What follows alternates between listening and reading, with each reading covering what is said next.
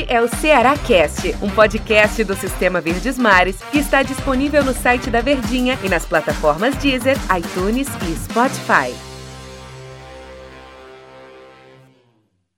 Oi, pessoal, um abraço para todos vocês. Sejam bem-vindos a mais uma edição do Cearacast. Quando a gente tem um episódio em dia de jogo, a gente fica animado ainda mais quando se trata de uma decisão, de um jogo decisivo. O Ceará joga a sua vida na Copa do Brasil para saber se segue para as quartas de final, se coloca um dinheirinho no bolso. O dinheirinho não, tô sendo bem modesto, coloca um dinheirão no bolso. Olha. Só nessa fase 3 milhões e 300 mil reais. É o que o Tom Alexandrino tem na aplicação de um dos bancos. Tudo bem, Tom Alexandrino? Ora, tudo bem, né, Tero? Tudo tranquilo, cara.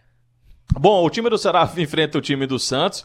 Com essa, eu, eu, sempre costumo falar que a Copa do Brasil ela, ele tem dois aspectos muito importantes. O financeiro, que eu acabei de me referir, e tem a questão esportiva também. O time do Ceará, rapaz, ele tá desde a primeira fase da Copa do Brasil, eliminando seus adversários, fazendo uma campanha impecável. O time do Ceará não perdeu nenhum jogo na Copa do Brasil, patou contra o Santos na primeira partida e tem esse aspecto esportivo, que ele é muito importante para um time, né? Então, o Ceará avançar, o Ceará chegar para as quartas de final, seria maravilhoso, né, Tom? Seria espetacular, acho que pela projeção não apenas de campeonato, mas a competitividade financeiramente. Eu acho que você pensar em título numa Copa do Brasil hoje é algo cada vez mais escorregadio, né? É, pelo nível de competitividade, pelas equipes que entram a partir das oitavas de final, que disputam a Taça Libertadores da América, que naturalmente tem um nível maior de qualidade, fica mais difícil. Eu acho que hoje a Copa do Brasil ela, pelo menos aqui no nosso aspecto mais bairrista, tem muito mais uma situação financeira. Quanto mais você avança, melhor para os cofres do clube. E aí o que tiver da frente é lucro, não apenas na competição, dos avanços, mas eu acho que principalmente financeiramente que eu, que eu acredito que cada vez mais Fortaleza e Ceará se, se mantendo numa Série A de Campeonato Brasileiro, a exigência por resultados a cada competição, a cada ano, ela vai ser ainda maior pelo torcedor e você precisa financeiramente estar abastecido para isso. Sem sombra de dúvidas. E num ano tão atípico como este, né, em que as receitas elas foram mais escassas devido à pandemia, não tem a presença do público, consequentemente cai a questão do sócio torcedor, ter é, essa premiação ou ter esse direito através das premiações em campo, isso é muito importante. Se o Ceará passar pela equipe do Santos e computando todas as competições, as outras fases, a Copa do Nordeste, o Ceará vai para casa dos 15 milhões só em premiação em 2020, 15 milhões de reais só dentro de campo, isso é muito importante. Para ir, para irmos para dentro do campo, Alexandrino, o Ceará tem o retorno muito importante, Samuel Xavier, embora o Eduardo não tenha comprometido, mas o Samuel é o dono da, da, da posição. E eu falei no episódio de ontem de que a gente faz, hoje com cinco dias que a gente está falando do Felipe Vizeu. Eita. Eu queria não falar dele, não, nada contra o Felipe Vizeu, mas não tem como fugir do assunto Felipe Vizeu, porque tá todo mundo na expectativa se de fato ele vai estrear contra a equipe do Santos. A expectativa é muito alta, mas é preciso ter um pouquinho de cautela com essa estreia do Felipe Vizeu, não é isso, Tom? E aí eu acho que a expectativa ela é muito, entra muito mais na cota também de como o torcedor ficou ensandecido quando surgiu a possibilidade de contratação, né? Quando surgiu a oportunidade de mercado para o Ceará contratar ou pelo menos negociar com o Felipe Vizeu, o, torcedor ele, ele foi à loucura. Ele zerou as redes sociais visualizando ou vislumbrando uma grande contratação, aquilo que o torcedor tanto pede. O Viseu, naturalmente, ele conquistou um espaço muito rápido na, é, no futebol profissional principalmente em uma equipe de alto nível, que era o Flamengo, de uma competitividade por titularidade muito forte e naturalmente a responsabilidade dada para ele como jogador muito jovem, garoto, 19, 20 ali na faixa dos 21, ela foi muito alta e ele correspondeu à altura, inclusive fazendo grandes jogos em Taça Libertadores da América, fazendo gols, teve é, naturalmente despertou é, o interesse da Udinese da Itália, que efetivamente é, pagou pela compra do atleta, pelos direitos econômicos, mas assim, é, desde que ele saiu da base como promessa, realidade no profissional do futebol brasileiro e foi para a Europa, nada.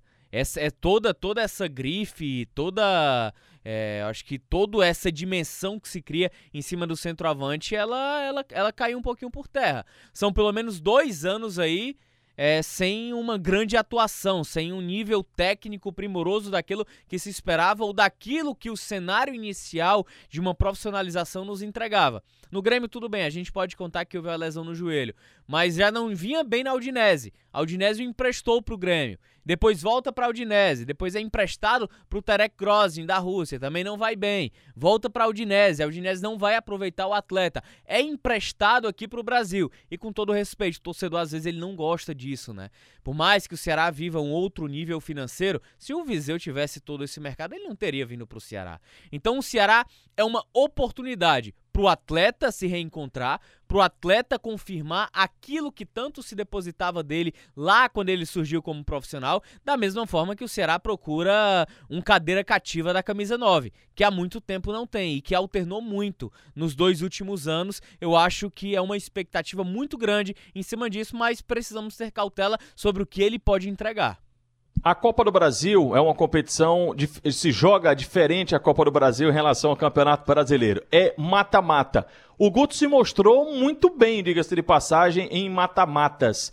O Ceará está pronto para enfrentar o time do Santos? A campanha que o time do Ceará fez na Copa do Brasil lhe coloca em pé de igualdade a equipe Santista ou o time do Santos ainda é o favorito para o confronto? Rapaz, eu, eu, naturalmente o Santos ele é favorito, né? Pela, pelo elenco é, pela temporada, de como se recuperou após a saída do português Gesualdo Ferreira e a chegada do Cuca.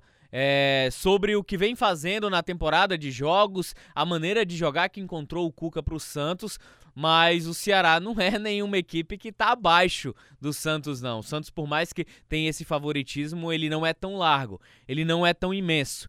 E aí, se a gente pegar como referência o jogo da Vila Belmiro, o Ceará jogou melhor do que o Santos. E aí eu não tô falando quando teve 11 contra 10. Tô falando 11 contra 11 mesmo. O Ceará anulou as jogadas do Santos, e aí o torcedor pode questionar, ah, mas jogou recuado. Mas é uma proposta, é uma estratégia. E dentro da estratégia utilizada inicialmente pelo Guto, o Ceará não deixou o Santos jogar. Inclusive teve uma oportunidade muito clara com o Fernando Sobral de fazer gol. Só que acabou não aproveitando um chute velho mascado horrível. Não sei como é que um jogador profissional chega na cara do goleiro e dá um chute horrível daquele. Mas enfim, eu acho que o Ceará perdeu a oportunidade diante da circunstância de ter saído da Vila Belmiro com uma boa vantagem só para ratificar ou tentar ratificar a classificação na Arena Castelão.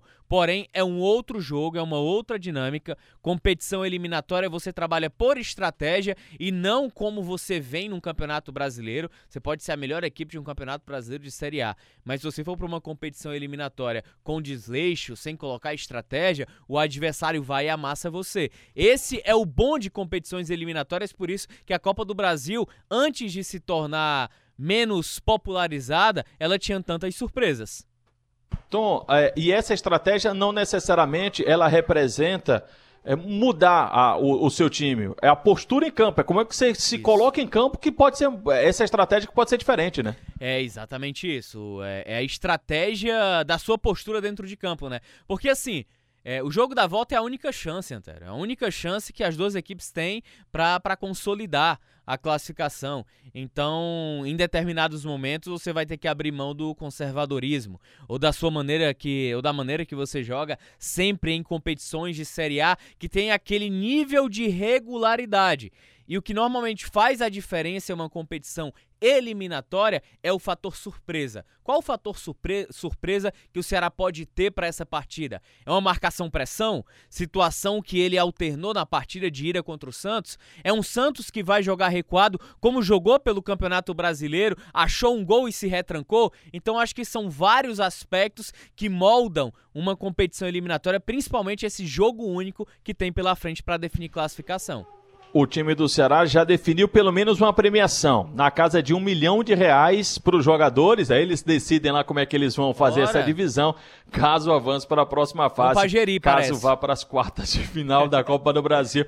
Mas tem que voltar a tempo do próximo jogo. Não pode passar muito é... tempo em Gerir, não, viu? Não, mas eles, Tom, eles voltam antes, né? Depois do eles almoço. Eles voltam não. antes, exatamente. Então, obrigado pela companhia. Vamos esperar esse resultado e que seja um bom resultado e que no próximo episódio a gente esteja aqui falando da classificação do Ceará para as quartas de final da Copa do Brasil. Valeu, Tom. Valeu, Antero. Foi bom demais, hein? Valeu, pessoal. Um abraço. Obrigado pela companhia. Até amanhã.